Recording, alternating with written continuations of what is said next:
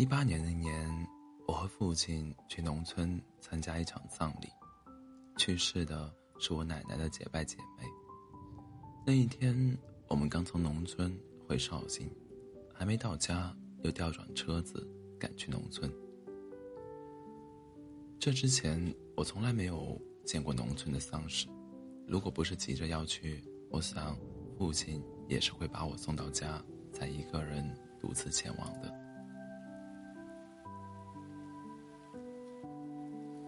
还没走近的时候，沉闷的哀乐穿过、穿越过树林，一直转到车子里。许多人的哭声夹杂在一起，激荡着我的泪腺。对于奶奶的这个结拜姐妹，我并没有太深太深的印象，可是我的内心总是会对死亡充满着恐惧和敬畏，也对死亡的人充满着遗憾和惋惜。车子越来越近，丧尸的倚倚仗像是怎么也躲不掉的空气扑面而来，专心专飞。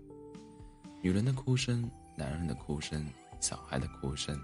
伴随着直上云霄的哭天喊地，坐在车子里的父亲突然冷冷地说了一句：“死亡果然比活着热闹多了。”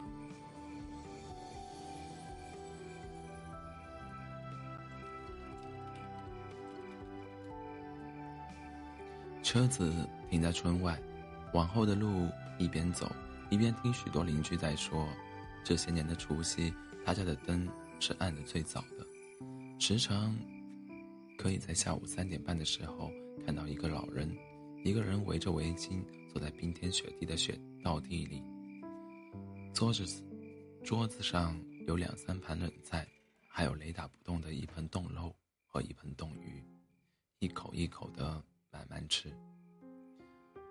走过流浪狗和流浪猫的时候，就把鱼骨头和肉骨头往地上扔。吃完饭，一个人颤巍巍的把所有的东西收拾好，端坐在门口。看到有人的时候，就笑嘻嘻的、慈祥的笑。一个人到天黑，就一个人进屋。父亲说，老太太儿子、女儿都在农村，儿子半年来一次，女儿也要两三个月来一次，常常是坐一会儿，丢下几百元就走了。幸亏老太是个乐观的人，这些年一个人过得也井井有条。每年去集镇给自己买一套新衣服，自己换洗，手脚利索。她把自己的头发盘起来，用许多发夹把碎发夹在中心，看起来总是干干净净的样子。最后的一段日子，检查出身体有点异样，儿子子女陪着。过了两三个晚上，没想到这么快就走了。我恍惚间，眼前就出现了这个场面，眼泪大滴大滴的往下掉。父亲惊奇的望着我，他大概也没有料到，与这个外婆本就没有如此多的交情，我的悲伤情绪丝毫不逊于她的孙女。从家里到殡仪馆，最后的遗体告别，体面而端正，所有的仪式一样不缺，可一直到他送他出丧的那一天，我都没有吃下一口饭。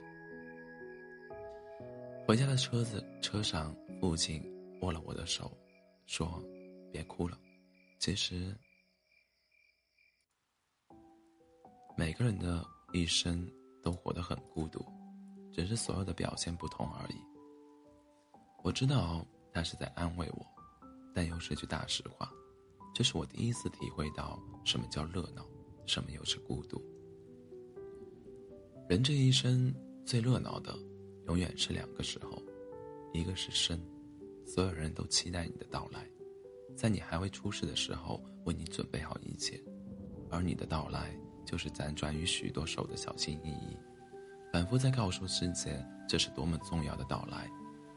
另一个是死，死亡的到来，那些曾经在你身边的人，忽然就意识到，从你进入那个坟墓开始，往后你的每一天，或许都不得不在照片里与你对视，而你也不再是从前那个能笑的你。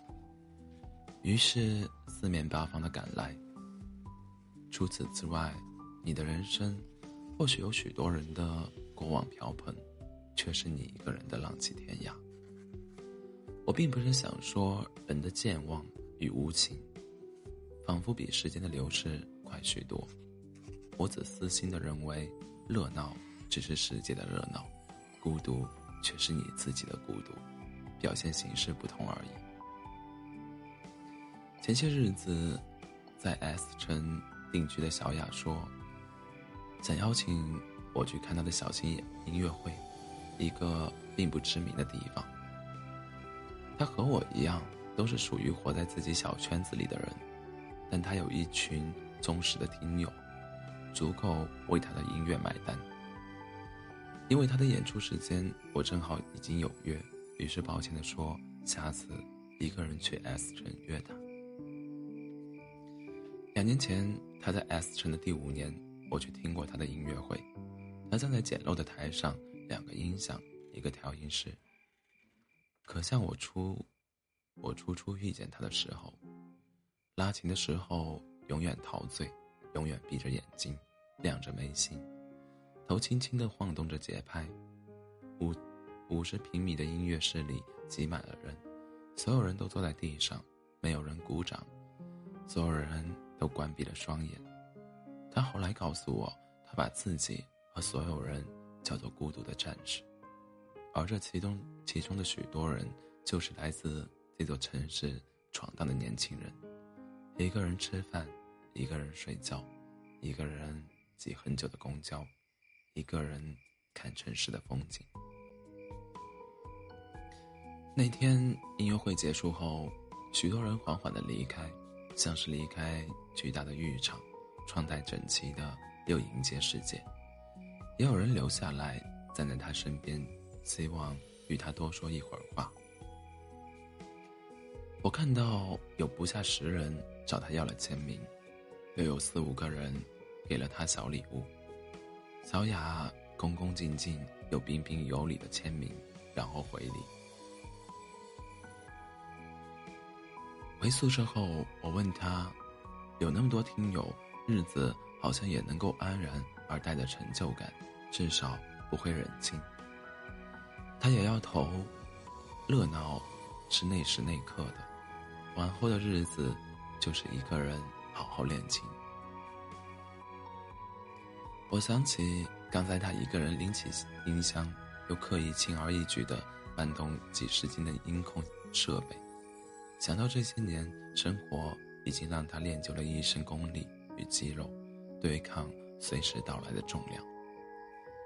挤了一夜的小床，又陪他听了一夜楼上的水管漏了的水滴声，楼上男男女女的欢笑显得轻薄而透明。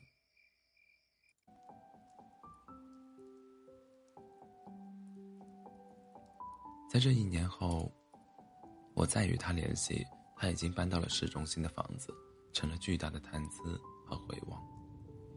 那个夜晚，他在床上和我说：“成长之后，你会发现，许多人是你想靠也靠不住的，比如那些信誓旦旦的普通朋友，比如所谓的合作伙伴，你们必相，你们必须互相哺育着利益，才能维持一种。”看似明艳，实则经不起风吹的关系。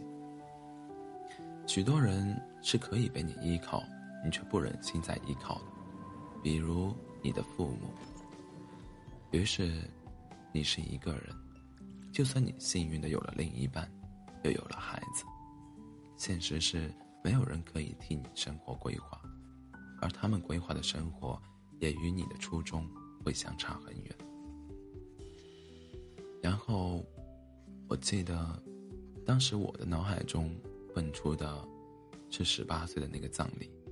我说：“那如果是子女不孝，使你孤独终老呢？”小雅说：“这样的子女，不配被生养。”但其实，许多人的人生不是孤独的，是不是孤独的形式不同？我把父亲的话又说了出来，小雅点点头。如今我是可以对孤独做更大程度的示意。人的一生，从热闹到孤独，又到孤独，到又从孤独到热闹，是一个巨大的循环。我们在孤独里要有自己的乐趣，就算天不遂人愿，所有的残酷扑面而来，也要给自己一个仪式，孤独而体面的活着。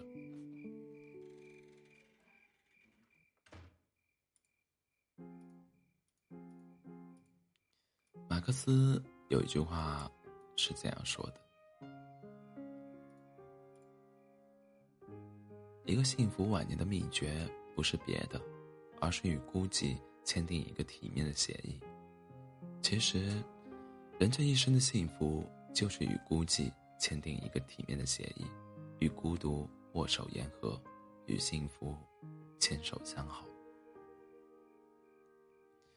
许多读者会问我同一个问题：我该怎样排解我的孤独？我不想一个人。我以为的答案是，这一路的风雨善变。你要像一个勇士，好好过。许多人的热闹里，你也要习惯一个人的孤独，把自己放在离自己最近的地方，风雨无阻的在时间中穿越人潮，安静美好。